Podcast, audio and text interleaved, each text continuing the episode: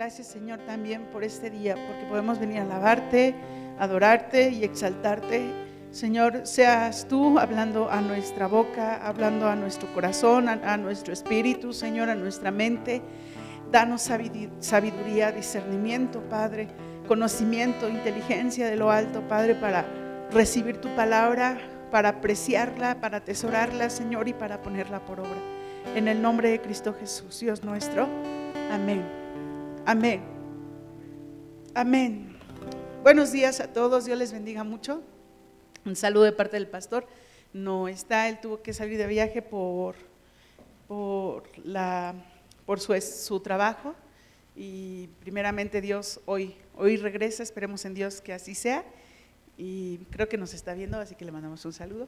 Y este, vamos a abrir nuestra Biblia en el libro de los Hechos. En el libro de, la, bueno, no es un libro, pero en el Hechos 27, creo que sí. En el libro de los Hechos, sí, sí es un libro. Y Hechos 27, y dice la palabra de Dios así, perdónenme, tengo la versión nueva traducción viviente y a lo mejor va a ser un poquito diferente algunas palabras, pero el, el contexto es el mismo. Dice, cuando llegó el tiempo, zarpamos hacia Italia, a Pablo y a varios prisioneros más los pusieron bajo la custodia de un oficial romano llamado Julio, un capitán del regimiento imperial. Antes de continuar la lectura, déjenme ponerles también en contexto esto. A Pablo ya lo habían apresado. Eh, Pablo eh, pide que lo lleven a Roma para que pueda ser juzgado en Roma y lo, llevan hacia allá después de muchos conflictos y muchas situaciones. Llegan ya a Roma y es aquí donde ya se encuentra Pablo y otros, otros em, prisioneros que son, es necesario que lleven a Roma.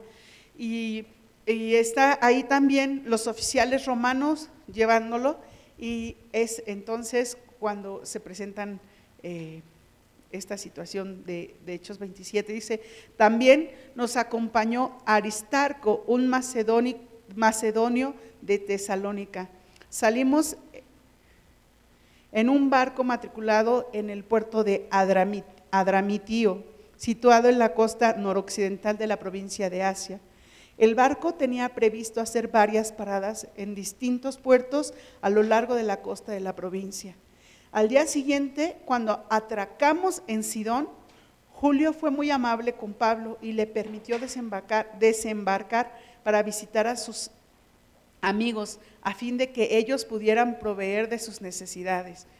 Desde allí nos hicimos a la mar y nos topamos con fuertes vientos de frente que hacían difícil mantener el barco en curso. Así que navegamos hacia el norte de Chipre, entre la isla y el continente. Navegando en mar abierto, pasamos por la costa de Cilicia y Panfilia y desembarcamos en Mira, en la provincia de Licia. Allí el oficial al encontró un barco egipcio de Alejandría con destino a Italia y nos hizo subir a bordo. Aquí ya eh, lo están llevando de barco en barco para poderlo llevar hasta Roma. Y Pablo aquí no podía ya, eh, o desde antes, ya no podía decir, no, ya no quiero ir a Roma.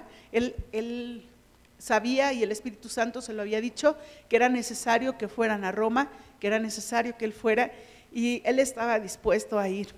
Y hay ocasiones en que las circunstancias de nuestra vida o las pruebas que estamos llevando, eh, a veces quisiéramos decir, no quiero ya pasar por esto, no quiero ya estar en esta situación, no quiero ya vivir esto, eh, pero es como cuando te subes al Superman o a la montaña rusa y ya ves que está subiendo el carrito y, pues ya no te puedes bajar, ya no hay manera de bajarte del carrito, es lo mismo. O sea, en este tipo de situaciones y problemas y circunstancias que se te presentan, no puedes bajarte del carrito. No es posible. Si tú te bajas del carrito, puedes lastimarte, puedes hasta matarte, vaya, en esos juegos mecánicos. Y si tú te bajas del carrito a estas alturas, pues las consecuencias pueden ser muy grandes.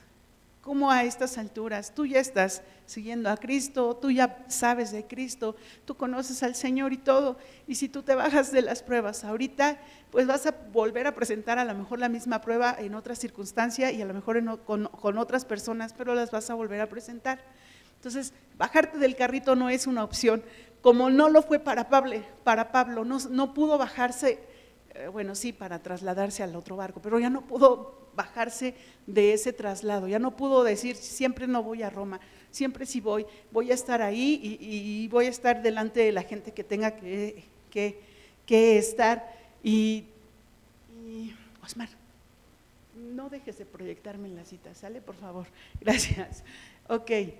Y vamos a seguir en el versículo 7. Dice, tuvimos que navegar despacio por varios días y después de serias dificultades por fin nos acercamos a Ignido, pero teníamos viento en contra, así que cruzamos a la isla de Creta, navegando al resguardo de la costa de la isla con menos viento frente al cabo de Salmón. Seguimos por la costa con mucha dificultad y finalmente llegamos a buenos puertos cerca de la ciudad de Lacia. Habíamos perdido bastante tiempo, el clima se ponía cada vez más peligroso para viajar por mar, porque el otoño estaba muy avanzado y Pablo comentó esto, eso con los oficiales del barco. Era necesario que Pablo fuera a Roma. Era, era algo que ya el Espíritu Santo le había dicho. Y ellos ya iban, pero cuando él estaba haciendo lo que el Señor le estaba pidiendo que hiciera, hubo y, em, dificultad para llegar a Roma. Y sabes que cuando Dios te pida algo que hagas para Él, va a haber dificultad. Siempre. No van a ser las cosas tan fáciles, no van a ser las cosas tan sencillas. Yo no sé, a, lo mejor el Señor te ha pedido, habla, háblale a esta persona de mí, o vas caminando y, y te encuentras a alguien y el Señor o tú sientes en tu corazón de hablarle a esa persona y te detienes porque te da pena, porque te da vergüenza, porque, o sea, no porque te avergüence hablar de la palabra, sino, o sea, si te, te cohibes, dices, es que cómo lo voy a hacer, eh, eh, eh, siempre va a haber dificultad, a veces va a haber alguien que te va a decir, no, esto no, no lo hagas así, o siempre va a haber dificultad, o a lo mejor va va a llover como ayer y no vas a poder salir, pero pero el Señor va a poner las formas y los medios para que podamos hacerlo y podamos lograrlo.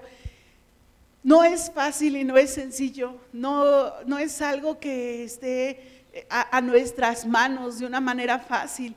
Eh, siempre que vamos a hacer las cosas que el Señor nos pide, va a haber dificultad a veces por nosotros mismos, no siempre es el enemigo, pero sí, yo sé que el enemigo pone trabas, yo sé que el enemigo se pone ahí y te dice, eh, o te hace que pienses cosas, y a veces es uno mismo, a veces es uno que está pensando en que no es capaz, en que no tiene la capacidad, en que no tiene la habilidad, en que no es, no tiene la fortaleza, no, no tiene las palabras, no tiene la fuerza no sé, lo que, lo que se te presente, lo que haya delante de ti que está impidiendo que tú hagas las cosas que Dios te pide, es momento de que tú lo reflexiones, lo analices y lo venzas. Y lo venzas. Cuando nos dieron el estudio de poseer la tierra, nos hablaba el pastor que hay un una parte, un área en nosotros mismos que tenemos que vencer. Y es el área de nuestra mente. Es el área también de nuestras emociones. La mente y las emociones en nosotros son a veces muy traicioneras, porque a veces pensamos cosas que no son ciertas y sentimos cosas que no son ciertas, porque nos dejamos llevar, nos dejamos llevar por lo que la gente nos dice alrededor o por lo que vemos, por lo que, eh, no sé, por tantas cosas. Nos dejamos llevar. Yo no sé si lo has vivido, pero yo sí lo he vivido. Y, siempre que vivo estas circunstancias y esas situaciones, digo, Señor, es que yo no puedo, pero si tú me ayudas, pues lo voy a hacer. No puedo, pero si tú estás conmigo, lo voy a hacer. como dice la palabra, si Dios está conmigo, ¿quién contra mí? Y entonces tienes que ser valiente, levantarte y hacer las cosas. Cuando eh, le tocó, llegó un momento donde Salma, le dije a Salma y a Gama, ya ustedes ya lleven la alabanza, este, yo voy a sentarme en la alabanza y voy a estar haciendo otras cosas. Y estuvo como cuatro años, algo así más o menos, ellos con Chris, con Osmar, digo Oscar, este, cuando estuvo Pablito, con Pablito, y, la verdad es que fue así como, ah, qué rico, qué bendición porque pude descansar un tiempo, pero cuando el Señor eh, me vuelve a poner otra vez, y porque Salma y Gama se van y todo eso, y es, la verdad, ahorita voy a hacer un paréntesis, pero bueno, esto me dice otra vez al frente y me vuelvo a poner al frente y no saben cuánto lloré. Yo dije, Señor, pero yo ni canto, yo no tengo la capacidad, este, me pierdo, a veces los muchachos estoy cantando y, y, de repente yo sé que me perdí y no los volteo a ver porque digo, o sea, no, porque me da pena con ellos y todo eso, pero digo, Dios, o sea, si no lo hago, vaya, o sea, tengo que aventarme y tengo que vencer esa, esos temores, esos miedos, esas incertidumbres que puede haber en mi corazón. Pero yo te estoy diciendo lo mío, ahora piensa en lo tuyo. No te compadezcas de mí. Fíjate en ti. Ve qué es lo que no estás haciendo, que está impidiendo esos temores, esos, esas angustias, esa desesperación, esa, el no poder caminar, el no querer o no querer hacer las cosas. ¿Qué es lo que está pasando en tu interior? ¿Qué es lo que pasa en ti? Que no te deja dar el siguiente paso, que no te deja dar la siguiente, llegar al siguiente nivel. Esto es algo que tenemos que darnos cuenta. Y Pablo se dio cuenta. Pablo dijo, yo voy a hacer las cosas que Dios me está pidiendo. Pero Pablo tuvo visión, y no nada más visión de lo que Dios le estaba diciendo y lo que tenía que hacer, sino también una visión en cuanto a la naturaleza, en cuanto a las cosas que estaban pasando en, en, el mar y que él dijo, o sea, si vamos más adelante va a ser perjudicial. Y va a haber gente que, que no te va a querer escuchar, pero Tú escucha la voz de Dios, aprende a escuchar la voz de Dios, sumérgete en su espíritu para escuchar la voz de Dios. Hay quienes no creen que Dios habla. A mí me ha tocado escuchar la voz audible de Dios como tres o cuatro veces y la primera vez me impacté muchísimo, la segunda vez ya fue como más tranquilo, la tercera vez dije, ok Señor, está muy bien. Hay veces en que no es audible, hay veces que es en el corazón y, y Dios sabe de mis Ah, inseguridades y, Dios sabe que a veces le digo, Señor, pero si eres tú de verdad, confírmamelo, confírmamelo de nuevo y vuélvelo a confirmar. Y Dios habla, pero a veces no es, no lo es audible, hay veces en que es a través de alguna persona, pero de verdad hay ocasiones en que no escuchamos la voz de Dios porque no, nos, no, no estamos acostumbrados a esa voz.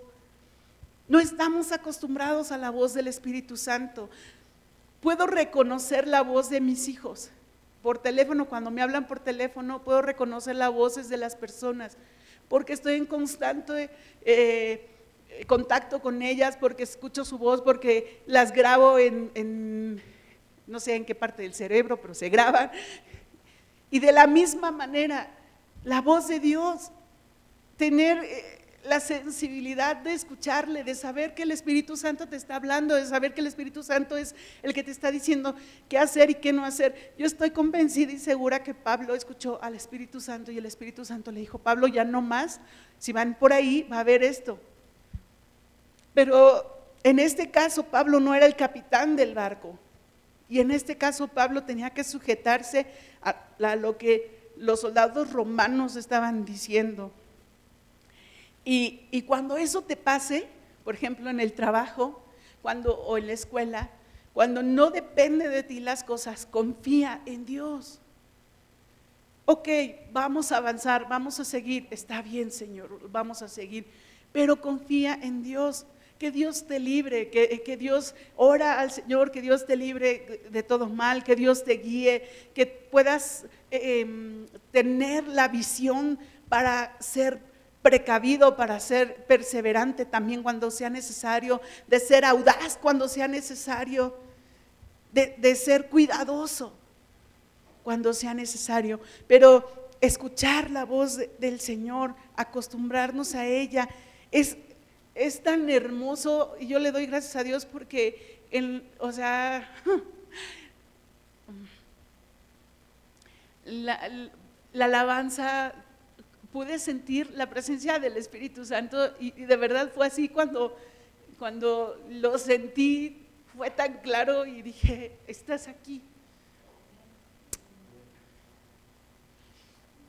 Dios ha ido hablando a mi corazón no voy a hablar de lo de mi mamá porque todavía no estoy muy lista, pero lo que sí sé es que después de lo sucedido con mi mamá, yo pude darme cuenta y pude sentir cómo me, me distancié de Dios y cómo me alejé del Señor. no es que ya no oraste o ya no leíste la palabra, o, que, o sea, mi sentir, mi, Mm, como cuando tienes una relación con una persona, así, o sea, yo, yo me alejé, me distancié. Y, volver a sentir a su Espíritu Santo me ha costado trabajo y le doy gracias a Dios que, que lo pude sentir, lo pude percibir hoy. Ha sido de bendición, pero es algo que, que yo sé que estaba aquí y yo sé que está aquí por, porque ha sido una relación constante, no ha sido algo que a veces sí y a veces no, y como esos novios tóxicos, ¿no? O sea, están y luego se van y luego otra vez y luego, no, no, eso no puede ser con el Espíritu Santo. Tiene que haber esa relación estrecha, esa relación donde, donde tú le conozcas y él, él te conoce. Él sabe lo que tú piensas, lo que tú sientes. Eh, él sabe cada parte de tu corazón. Entonces, no puedes, no puedes dejar de relacionarte con Él. Vamos a seguir leyendo en el versículo 10. Eh, dice, les dijo, señores, creo que tendremos problemas más adelante si seguimos avanzando.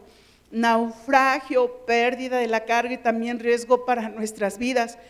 Pero el oficial a cargo de los prisioneros les hizo más caso al capitán y al dueño del barco que a Pablo, ya que Buenos Puertos era un puerto desprotegido, un mal lugar para, hacer, para pasar el invierno. La mayoría de la tripulación quería seguir hasta Fenice, que se encuentra más adelante en la costa de Creta, y pasar el invierno allí. Fenice era un buen puerto con, orientación solo al suroccidente y al noroccidente. Espérenme tantito. Perdón. Y, perdón. Y aquí yo, eh, una de las cosas que me llama mucho la atención es, primera, Pablo no era un pescador. Pablo hacía tiendas. Pero Pablo tuvo la sabiduría de poder decirles qué era lo que iba a pasar. Y el soldado romano, obvio, no le hizo caso a Pablo, porque sabía que Pablo no era un pescador. Pablo era un hombre que hacía tiendas. Y le hizo más caso al hombre que tenía la experiencia en el mar, que era el oficial del, barco y el capitán del barco, perdón, y el dueño del barco. Obvio, ellos tenían mayor experiencia que Pablo, porque eran hombres de mar. Pero Pablo les estaba advirtiendo y les estaba diciendo qué podía suceder. Y ellos no le hicieron caso. Y, y fíjate que cuando no le haces caso al Señor y seguimos avanzando y seguimos adelante en lo que nosotros creemos que tenemos que hacer, puede haber precisamente este naufragio, esta pérdida de la carga y también el riesgo de, tu propia vida. Son cosas que, tenemos que tomar en cuenta, abrir los ojos, estar atentos, ver lo que puede ser o no puede ser. Ahora que, fuimos a la sierra, este, veníamos de regreso y saliendo de, los pueblos de, ¿cómo se llama el pueblo que está arriba, Claudio? A Cayuca, donde por, antes de la, viniendo de Cushuagán para acá, el que está antes de la mina, a Cayuca, saliendo, ¿mande? Saliendo de la mina de Otongo, está el camino antes de entrocar con, con ahora sí la carretera federal. Y en ese camino se puede ver hacia la carretera federal. Y estábamos, eh, veníamos de, regreso y, y, me dijo mi esposo, mira, allá está lloviendo. Le dije, sí, para allá vamos.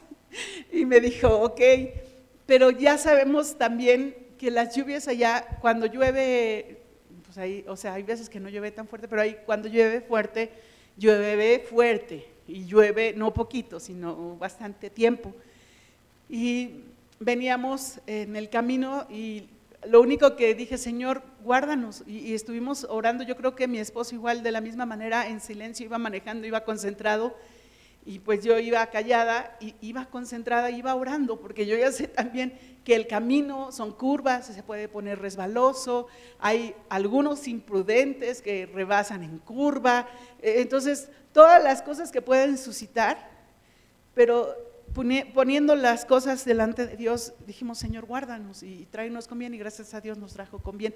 Pero el poder tener la visión de hacia dónde vas y cómo está, eso, o el camino, cómo va a estar, te va a permitir a ti darte cuenta de todas las precauciones, de cómo tú tienes que ser cuidadoso, de cómo hacia dónde te tienes que ir, cómo te tienes que dirigir, qué camino va a estar resbaloso, qué camino no va a estar resbaloso.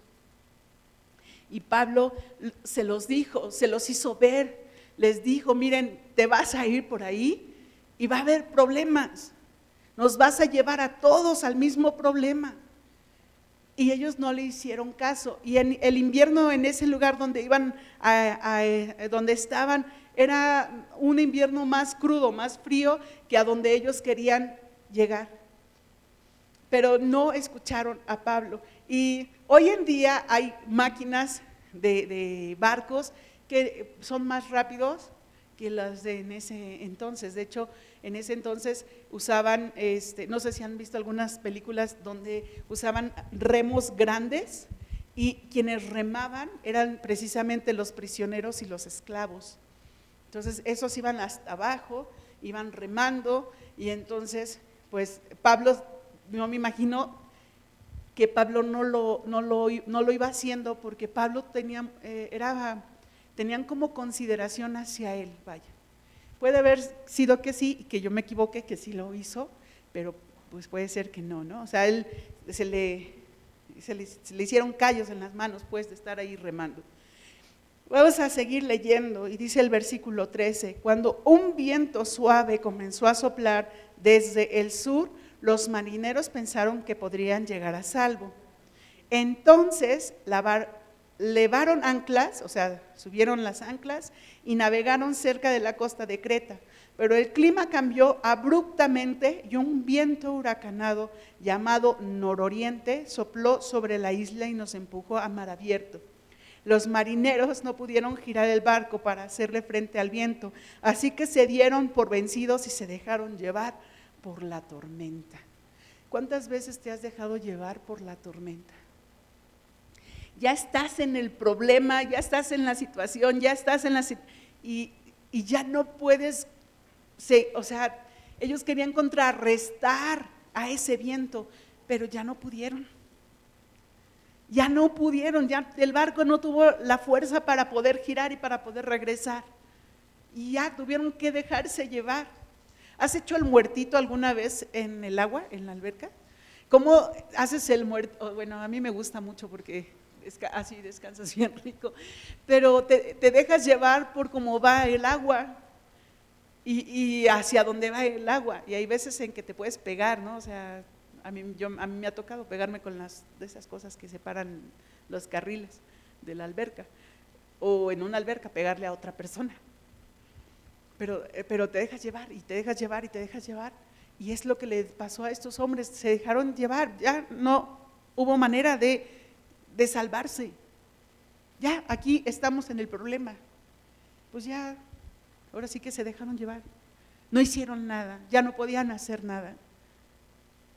Aunque hubo advertencias, ya no podían hacer nada.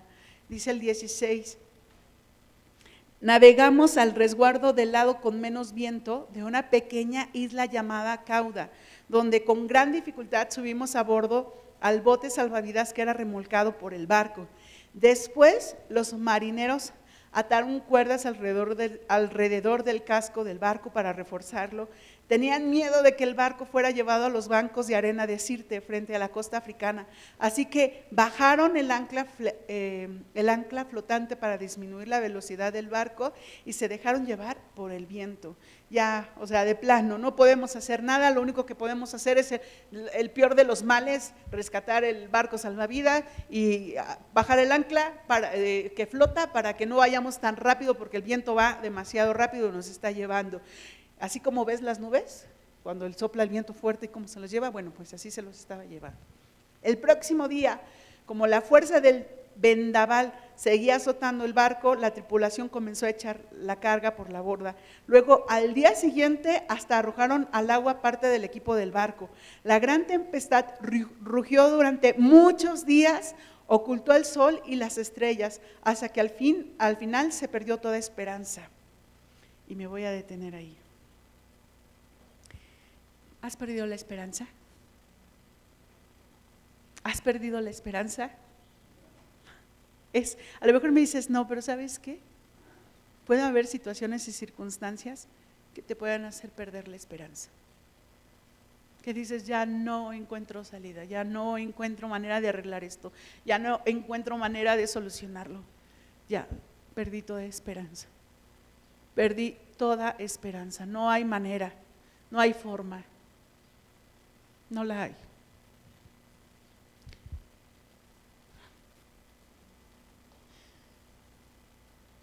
A veces pensamos que estos hombres eran como tipo, no sé, como tipo Sansón, como tipo, este, eh, voy a ponerlos de hoy en día, tipo Ramo, tipo Hombre América, este, tipo este, el Iron Man, el Thor, a veces pensamos que, son, que estos hombres fueron así.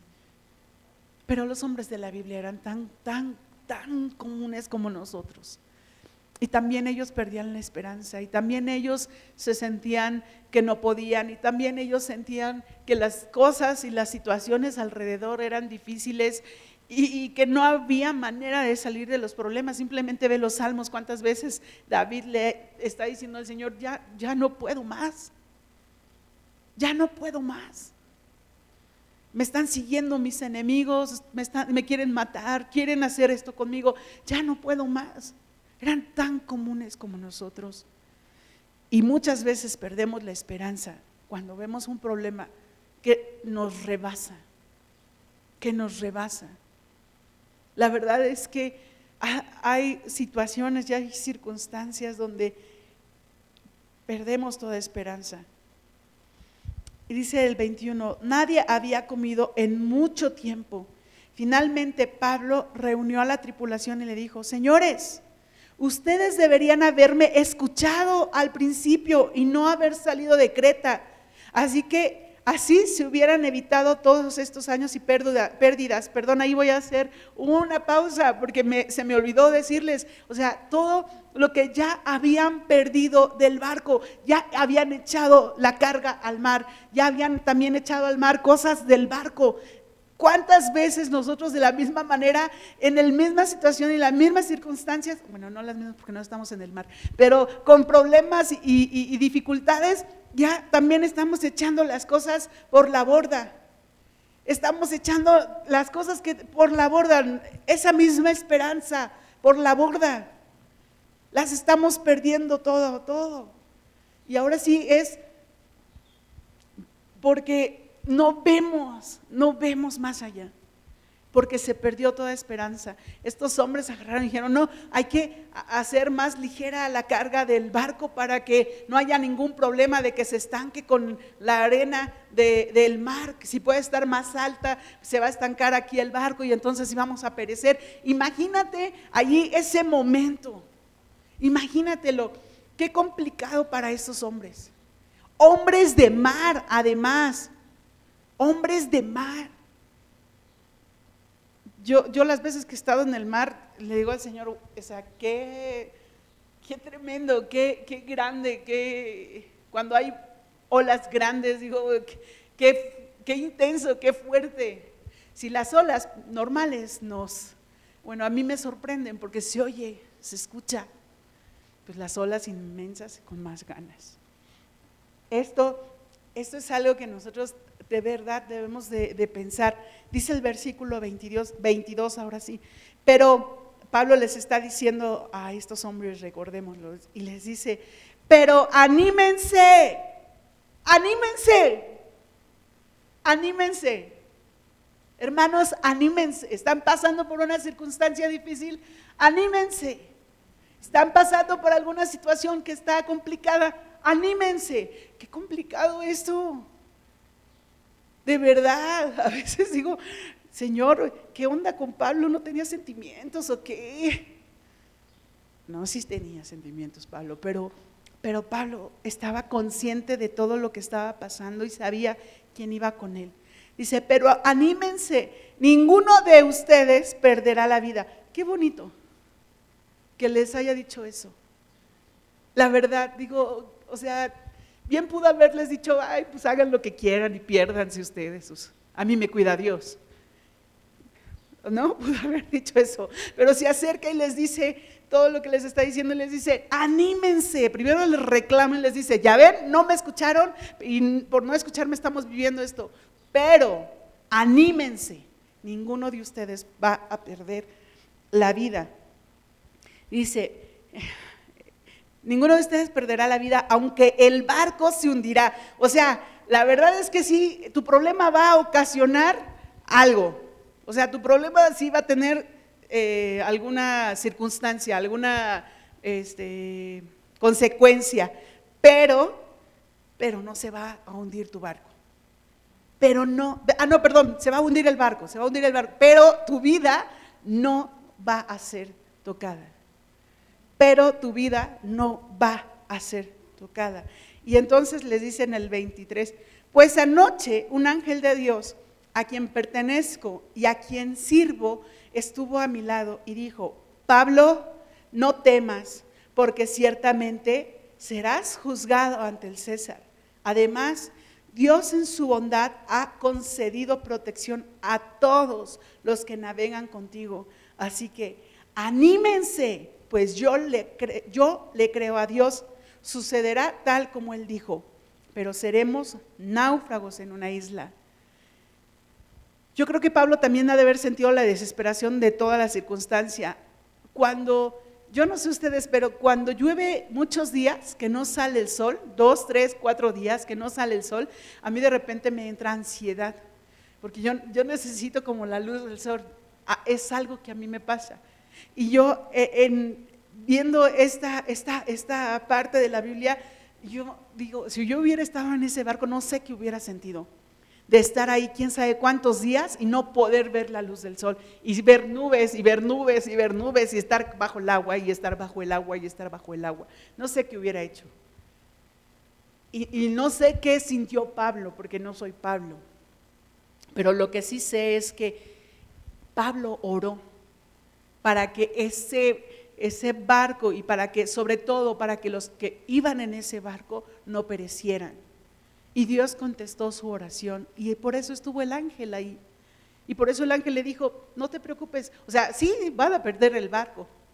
Pues sí, o sea, no hay de otra, porque, pues, o sea, Pablo, ve cómo está el tiempo, pero ninguno de ustedes va a perecer. Ninguno. Y esa es la parte que nosotros debemos de abrazar.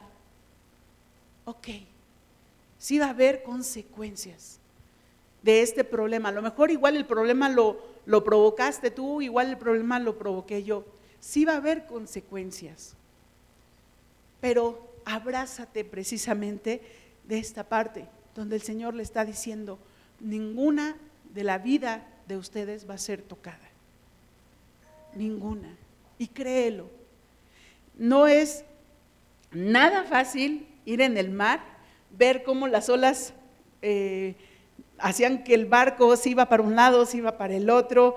Dice que es un vendaval y un vendaval es una tormenta en medio del mar. O sea, algo tremendo. Pero aún en la tormenta, en medio del mar, Dios estuvo con Pablo, Dios estuvo con esa gente. Ahora quiero hacerte una observación. Quienes estaban en ese barco y quienes creían era Pablo y Lucas, porque Lucas es quien escribe el libro de los Hechos era Pablo y Lucas. Ellos eran los creyentes. El resto no era creyente y el resto fue salvado. El resto no era creyente y el resto fue salvado. Tu barco puede ser tu casa, puede ser tu familia, puede ser a lo mejor una amistad, puede ser a lo mejor alguien que está alrededor tuyo, en el cual tuviste una dificultad, un problema, una situación grave. Dios nos, ha puesto también a nosotros para poder reconciliar al hombre con el Señor, porque tú eres quien comparte la palabra, tú eres quien lleva la palabra y tú eres quien presenta al Señor. Y cuando esas personas aceptan al Señor, ese, esa reconciliación se da. Y entonces tú estás haciendo precisamente esta parte donde Pablo le está diciendo, sí va a haber pérdidas, pero su vida va a ser salvada, va a ser rescatada, no, no van a perecer. Y la verdad es que esto es de bendición. Imagínate cuántos hombres no iban ahí. Desde el, el esclavo, el que menos valía para los romanos, hasta el mismo eh, capitán romano, hasta el mismo dueño del barco sus vidas no perecieron. Y dice aquí en el 27, como a la medianoche de la decimocuarta noche, 14 noches ahí en la oscuridad, 14 noches en el, en el mar sin saber hacia dónde van, 14 noches. Y dice, de la, como a la medianoche de la décima, decimocuarta noche de la tormenta, mientras los vientos nos empujaban por el mar Adriático, los marineros presintieron que había tierra cerca. Es algo que ellos tienen nato, es algo, por eso les digo, sorprendentemente los marineros no escucharon a Pablo porque Pablo no era marinero. Dice en el 26, 28, perdón, arrojaron una cuerda con una pesa y descubrieron que el agua tenía 37 metros de profundidad. Un poco después volvieron a medir y vieron que solo había 27 metros. Iba demasiado rápido subiendo de nuevo la arena del mar y eso era peligroso para el barco. A la velocidad que íbamos, ellos tenían miedo de que pronto fuéramos arrojados contra las rocas que estaban a lo largo de la costa. Así que echaron cuatro anclas desde la parte trasera del barco y rezaron que amaneciera. Luego los marineros trataron de abandonar el barco. Bajaron el bote salvavidas como si estuvieran echando anclas desde la parte delantera del barco. Así que Pablo les dijo al oficial, al mando y a los soldados, todos ustedes morirán a menos que los marineros se queden a bordo. Los marineros ya se iban. Los marineros ya estaban a punto de decir, ay, nos vemos, que les vaya bien y a ver qué suerte tienen. Y, Pablo les dijo, ok, si ellos se van, todos vamos a perecer. Y ellos también incluidos. Y qué, qué, qué complicado es ahí ha de haber sido todo eso, todos gritando, todos ahí opinando, todos diciendo, nos vamos porque nuestras vidas corren peligro. Y Pablo diciendo, no, si ustedes se van, van a morir. No, pues no, no vamos a morir porque vamos a ir en este barco salvavidas. Y, ahí una, una, discusión eh, intensa, una discusión fuerte, una discusión, eh, eh, vaya, donde la vida corría peligro. Dice en el 32, entonces los soldados cortaron las cuerdas del bote salvavidas y lo dejaron a la deriva. Y es necesario que cortemos esas cuerdas que están haciendo que no avancemos y que no vayamos a un lugar seguro. Porque el barco ya no iba a un lugar seguro. Es necesario cortar esas cuerdas. Dice el 33, cuando empezó a amanecer, Pablo animó a todos a que comieran. Ustedes han estado tan preocupados que no han comido nada en dos, dos semanas, les dijo. Por favor, por su propio bien, coman algo ahora, pues no perderán ni un, ni un, ni un solo cabello de la cabeza. Así que tomó un poco de pan, dio gracias a Dios delante de todos, partió un pedazo y se lo comió. Entonces todos se animaron y empezaron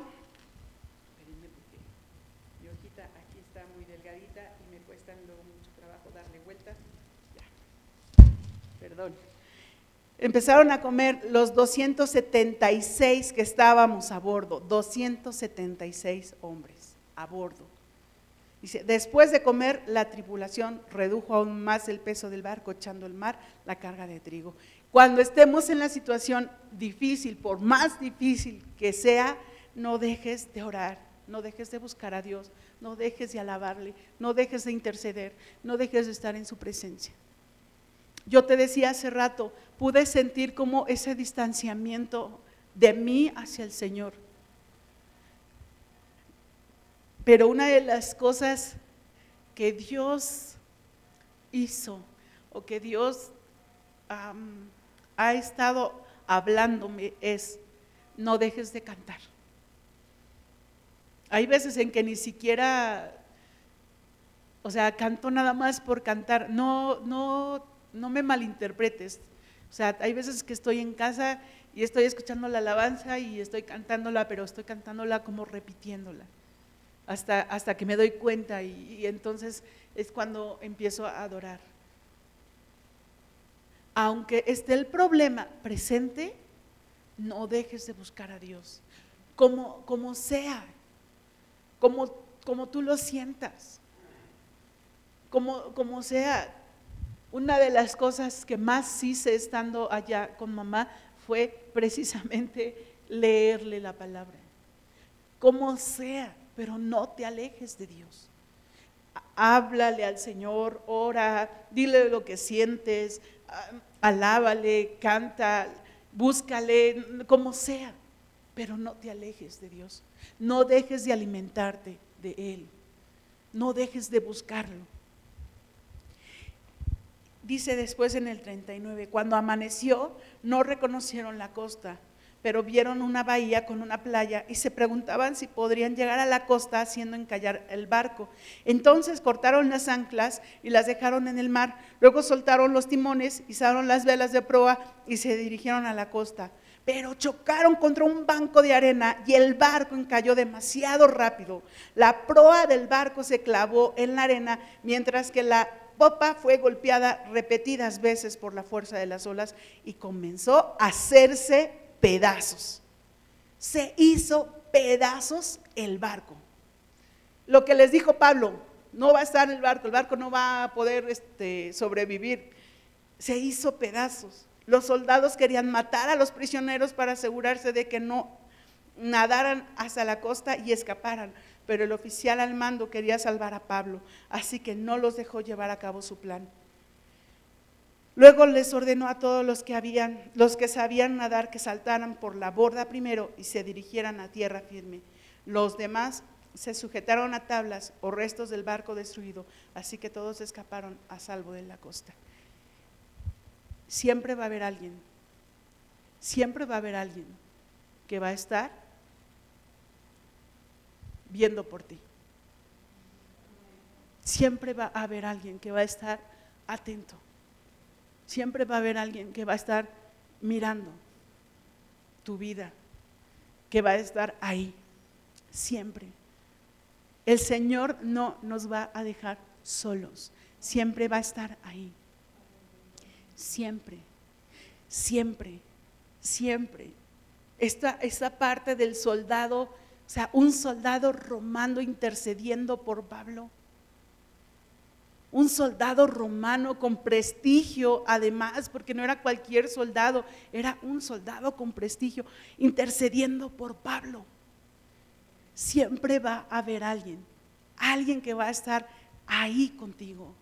Y a lo mejor no va a estar físicamente, pero sí va a estar orando, sí va a estar intercediendo, sí va a estar pidiéndole a Dios por tu vida.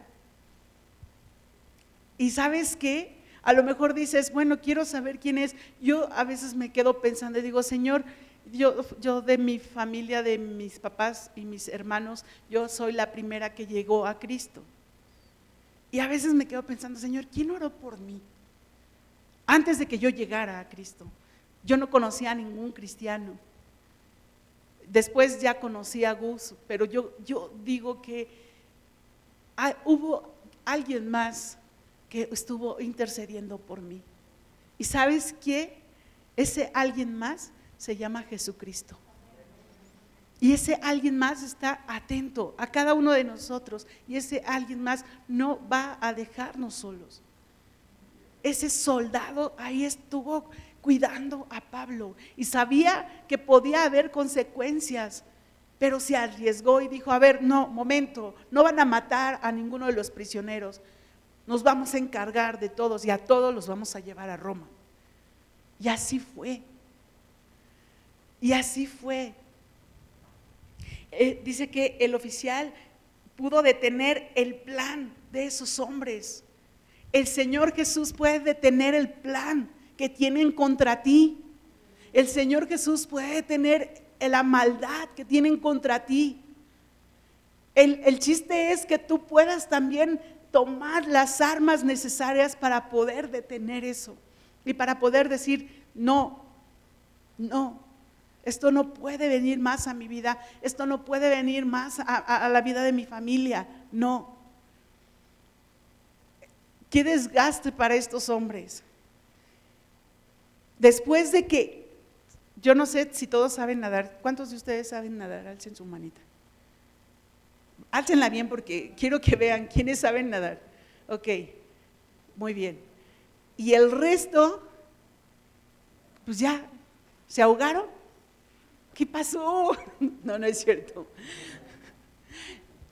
El resto que no sabía nadar, pues ahí no fue el Titanic que se subió ahí a la tabla y, y el pobre Jack lo dejó ahí abajo y pues ya ahí se murió. No, en este caso, gracias a Dios, no fue así. En este caso, les dijo y les dio instrucciones. Los que no saben nadar, agárrate una tabla y con eso vas a flotar. Me dan chance de, ya se va a acabar mi tiempo, pero me dan chance de platicarles una anécdota, rápido. Y ahorita me acordé. Eh, eh, antes, en la congregación donde estábamos en México, hacíamos un congreso de mujeres y nos íbamos a Acapulco. Entonces, ahí vamos todas las mujeres a Acapulco, ¿no?